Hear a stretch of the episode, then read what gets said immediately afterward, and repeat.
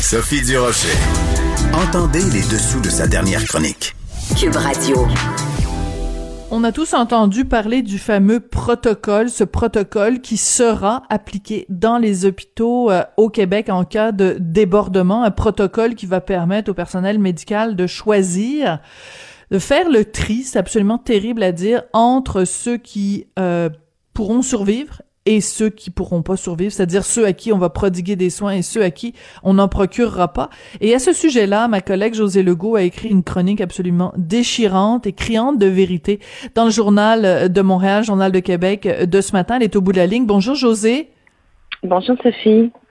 Euh, tu es consciente que ta chronique de ce matin euh, nous a soit donné des frissons dans le dos, soit euh, versé des larmes. Tu nous parles de ta sœur, dont tu nous as parlé à plusieurs reprises, et de sa réaction quand elle a pris connaissance de ce fameux protocole. Hmm. Ben, il faut il faut quand même tout de suite ouvrir la parenthèse que le, ça s'appelle le protocole national de priorisation pour l'accès aux soins intensifs. Là. Euh, pour les gens qui seraient atteints de, la COVID-19. Euh, il ne s'applique pas encore. Hein? Ça, ça fait partie. Oui, oui, tout à fait. Euh, c'est ça. Donc, faut vraiment, je l'explique bien là. Donc, c'est s'il y a un, manque extrême de, ressources dans, les hôpitaux, là, le gouvernement Legault pourrait l'enclencher.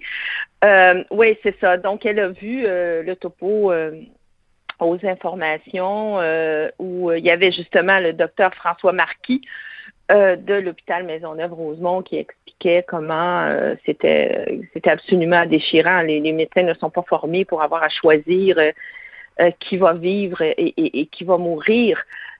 et Manon, ma sœur, qui a une déficience intellectuelle, c'est depuis la pandémie, c'est devenu son idole, le docteur Marquis. Alors quand hmm. elle l'a vu, puis moi je lui avais expliqué c'était quoi, puis je lui ai expliqué comme il faut dans ses dans ses mots que euh, c'était pas c'était pas appliqué, mais que ça pourrait l'être. Et là, sa réaction, c'était de dire oui, mais moi, si j'attrape la COVID-19, est-ce que le docteur Marquis va me débrancher?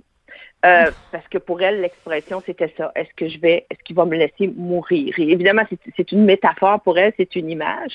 Mais c'est comme, elle comprenait tout de suite l'instinct qu'étant handicapée, est-ce que moi, j'aurais pas droit aux mêmes soins? C'était ça qu'elle voulait dire dans les faits.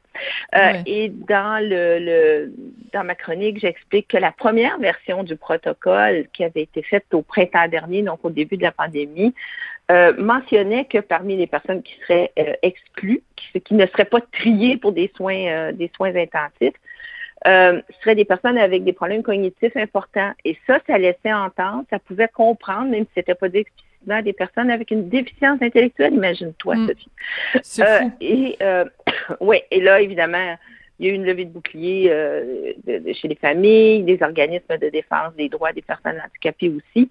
Et ça a pris quand même jusqu'au mois de novembre avant de réécrire une nouvelle version de ce protocole-là qui, là, ne fait plus mention de ça, mais qui a plein d'autres plein d'autres critères et il y a personne au Québec qui veut arriver là là c'est vraiment euh, mais, mais dans ma chronique, c'est ça, c'est que je, j'apporte aussi toute la question des, des familles de personnes handicapées intellectuelles qui attendent aussi le vaccin en ce moment.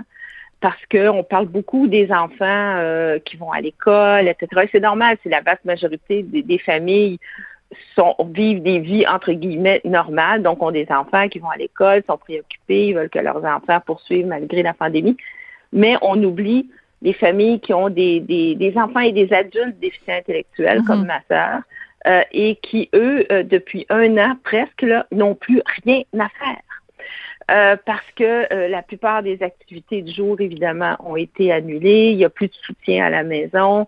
Et c'est la même chose dans les ressources intermédiaires, les ressources d'hébergement.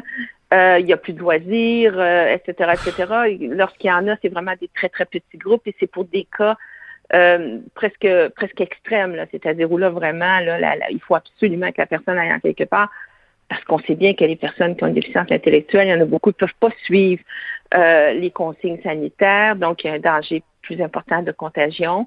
Euh, et donc, c'est une réalité. Je, je, sais que tout le monde a ses problèmes, mais moi, j'apporte cette réalité-là aussi. Tout à fait. C'est effrayant parce que de, de, ne rien faire depuis un an, de se confiner, parce que nous, les familles, on se confine plus que les autres encore pour protéger notre enfant ou notre frère ou notre soeur de la COVID. Euh, et, ça crée des régressions chez les personnes handicapées intellectuelles. Bon, parle-moi Des régressions langagières, des régressions. Ouais. Alors, parle-moi de ça parce que. Oui, vas-y. Non, c'est ça. Donc, c'est pour ça que je plaide pour, pour qu'on vaccine les personnes déficientes intellectuelles le plus rapidement possible. Elles font partie des personnes très vulnérables au Québec, qu'elles soient mm. dans leur famille ou qu'elles soient en, ressources d'hébergement. Mais c'est sûr qu'une personne qui est déficiente, puis là, il y a, plusieurs niveaux, là, mais qui reste, là, qui se désocialise pendant un an, qui a plus ses activités de jour, qui a plus ses loisirs et qui est toute seule avec sa famille ou, ou dans sa ressource d'hébergement avec toujours les mêmes personnes, elle va régresser intellectuellement. Il y, a, des, capacités qu'elle a qu'elle va commencer à perdre. Moi, hmm. ma soeur, je vois, a commencé à avoir des difficultés langagières qu'elle n'avait pas il y a un an. T'es? Euh, il y a ah, des Ah ben oui. Puis ça, ça, ça, ça se rattrape pas là. Hein. Euh, un enfant qui, qui, qui, qui va peut-être, un enfant qui est pas handicapé, qui va avoir un retard à l'école en ce moment à cause de la pandémie, il va le rattraper son retard dans la plupart des cas parce qu'il va évoluer, il va continuer sa vie. Mais mm. une personne qui a une déficience intellectuelle, une régression, c'est très difficile et souvent impossible à rattraper. Euh, et sur le, plan comportemental aussi, ils peuvent devenir euh, plus impatients, plus agressifs, euh, plus déprimés que les autres, etc. Et ça fait que la famille ou la ressource d'hébergement devient tout. On devient tout, tout, tout, là. L'infirmière, l'éducatrice, la gardienne, etc. Hmm. incluant les familles qui sont en télétravail comme moi. Alors, à un moment donné, Sophie, j'ai pas besoin de te faire un dessin, ça craque, ça craque de partout. Euh, et là, il y a beaucoup de familles en ce moment. Les gens parlent pas, les gens s'expriment pas beaucoup parce qu'ils ont peur des représailles dans le système de santé. Euh, ah oui? Ben oui, ben, c'est l'omerta dans le système de santé. Euh, c'est pour tout le monde, c'est pas juste les, familles de personnes euh, handicapées. donc, le peu de services qu'ils ont, parce que ça, c'est un, autre, un autre problème. On a perdu énormément de services dans les dernières années. ils ont peur de ne pas les retrouver quand la pandémie va se terminer. Mais il y a des organismes de défense des droits qui parlent en ce moment, qui disent, hey, qui interpellent le hmm. ministre Lionel Carman, qui interpellent le gouvernement, mais il y a tellement de feux à éteindre. Alors, moi, comme c'est une réalité que je vis, euh, eh bien, j'essaie de, j'essaie de, d'utiliser ma tribune une fois de temps en temps pour, pour amener cette réalité-là euh, sur la place publique, parce qu'on n'est pas beaucoup au Québec à, pouvoir le faire. Hein. Mais et, tu le fais. Oui, vas-y. Oui, ben non, vas-y, vas-y, puis je, je ferai mon commentaire après. Non, non vas-y, ben, je vais dire, je vais, je vais dire quelque chose. Bon, euh, sur la question de la vaccination. Euh, mon Dieu, comment, comment, par où commencer? Euh, lorsque on a euh, nommé les groupes de priorisation, là, euh, oui. bon, les personnes en CHSLD, le, le personnel là-bas, etc., bon, c'est bien. Euh, on, dans le premier groupe, on identifiait aussi les ressources intermédiaires. Ça, c'est les ressources d'hébergement où il y a des personnes âgées, mais où il y a aussi des personnes handicapées.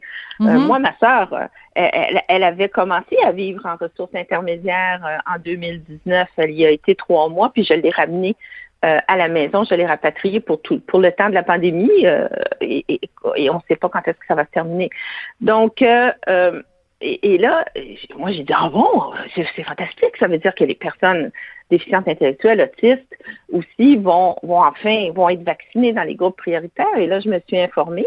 Et là, on m'a dit, parce que, et c'était bien écrit comme ça, que euh, dans les ressources d'hébergement, on parlait même pas des familles, là, dans les familles, mais dans les ressources d'hébergement, euh, les, les, gens qui seraient handicapés, qui seraient vaccinés, ce seraient les personnes qui ont des profils de santé similaires aux personnes qui sont en CHSLD. donc, j'ai, la, la mâchoire m'en avait complètement tombé. Donc, j'ai communiqué avec le, ministère. J'ai dit, mais là, vous allez choisir, et ça, c'est le CIUS. Le CIUS, quoi, va choisir à l'intérieur de chaque ressource oh. d'hébergement qui va être vacciné et qui ne sera pas vacciné. Mais ce serait d'une irresponsabilité absolument sidérante.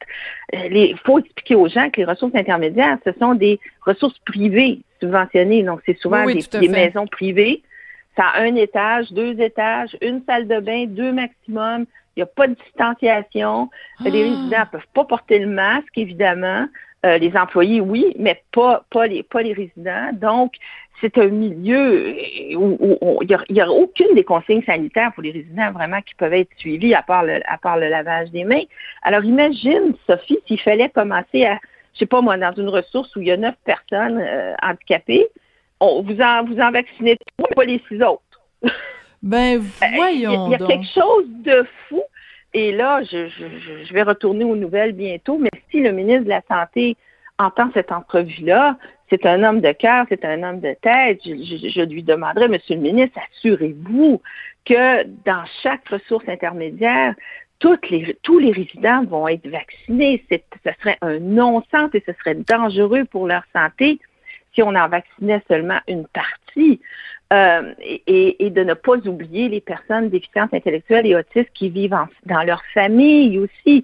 Donc, c'est un peu un plaidoyer parce que pour tout ce monde-là, Mm-hmm. incluant nous, c'est la, la seule possibilité qu'il y a de retrouver un petit semblant de vie, un petit semblant de vie que les personnes déficientes intellectuelles, la plupart, ont perdu à la mi-mars 2020 euh, et n'ont pas toujours et n'ont toujours pas récupéré. Et on sait que même avec le vaccin, ça va prendre aussi du temps après, le temps que l'immunisation se fasse. Les consignes, il va falloir continuer à les suivre, mais ces gens-là, on leur a retiré leur vie, on leur a retiré hmm. leur socialisation complètement. Et les familles sont, sont, sont, sont, sont confinées dans les faits depuis un an. On se confine dans les faits. Bon, alors, moi, c'est ça. J'essayais d'apporter ça ce matin, puis je suis je suis vraiment contente que tu en parles, euh, toi aussi. Euh, mais euh, parce que des fois, on se demande ce que le ministre de la Santé sait ou ne sait pas.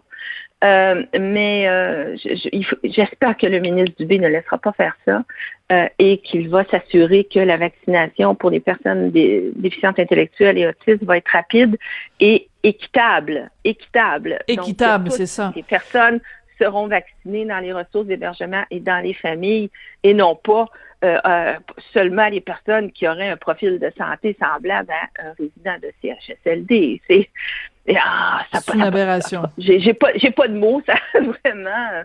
Euh, bon, alors j'espère que ça, sera ça sera révisé et rapidement. Oui, Écoute, sur une note plus euh, personnelle, si, si, si je peux m'exprimer ainsi, parce que tout ce que tu nous dis depuis le début est bien sûr euh, éminemment personnel, mais tu nous as dit euh, tout à l'heure, les gens craquent. Comment comment tu fais toi pour ne pas craquer? Non, mon Dieu. Ah ben il y a des jours que je craque. Oui. il y a des jours que je craque. mon Dieu, on j'aimerais te répondre, mais je vais me mettre à pleurer. Oh non, je pense qu'on a et, et c'est pas pour jouer à la victime, hein, j'en parle parce que c'est le cas de beaucoup de familles. Si j'étais toute seule dans mon coin, genre, j'en parlerais pas. Euh, mais euh, c'est parce qu'on est nombreux à vivre ça. Mm. Ben, on essaie de se trouver des, des bouées de sauvetage, mais après dix mois, Sophie, il y en a plus beaucoup. Euh, et, ce qui, et ce qui nous préoccupe, c'est, c'est pas notre sort à nous, c'est le sort de la personne qu'on aime qui est handicapée et qui souffre terriblement de cet, de cet isolement-là et de cette désocialisation-là euh, et, de, cette absence d'apprentissage, etc. Parce que on peut pas tout faire, on peut pas être, mm. on peut pas jouer tous les rôles. Euh, et il y a des choses, comme je disais au début, que, qui ne vont pas se rattraper. Donc, mm. moi, qu'est-ce que je fais personnellement? Ben, écoute, euh, je, je, quand je, quand je termine mes deux shifts, comme je dis, alors mon shift de mm. chroniqueur, d'analyste et mon shift de prochaine là, on est rendu tard le soir. Quand je termine les deux shifts, ben, moi, j'écoute de la musique, j'essaie de penser à autre chose, mais euh, ben, en tout cas, euh, je te... plus, tu, on, sais, on, se connaît, oui, très prenant, très prenant. On baigne, on baigne aussi dans la COVID depuis un an, donc non seulement on, mm. la, on vit la pandémie, mais on la couvre, on la décortique, on l'analyse. Euh, donc, c'est dans notre corps et c'est dans notre tête euh, presque 24-7. Euh, mais en tout cas, José, c'est tout le temps qu'on a. Oui, je suis obligée. C'est vraiment les deux, les, quelques mots qu'on a vraiment pas envie de prononcer quand on fait euh, une entrevue de ce type-là. Mais je dois quitter, mais je je, je t'envoie euh, à travers les, les ondes. Je te prends dans mes bras, puis écoute, si t'as le goût de jaser, à un moment donné, oublie pas que Dudu est là, puis il y a plein de gens qui t'aiment et qui apprécient tes chroniques. Alors, si ça peut apporter un petit peu de réconfort et surtout prends euh, dans euh, nos bras virtuels ta sœur, puis on vous souhaite euh, bon courage pour le reste de la traversée. Merci beaucoup, Sophie. Si les auditeurs, vous connaissez des familles de personnes handicapées, parlez-leur aussi un peu, demandez-leur si elles ont besoin d'aide. Voilà, puis demandez-leur comment ça va, mais en, le pensant vraiment, puis en écoutant vraiment la réponse. Merci beaucoup, José. J'encourage tout le monde à aller lire ta chronique. Merci à toi, merci et bon courage pour la suite des choses. Alors c'est comme ça que se termine l'émission. Merci à Sébastien Laperrière à la mise en onde. Merci à Michael Labranche, à Maude Boutet et à Luc Fortin à la recherche et on se retrouve demain.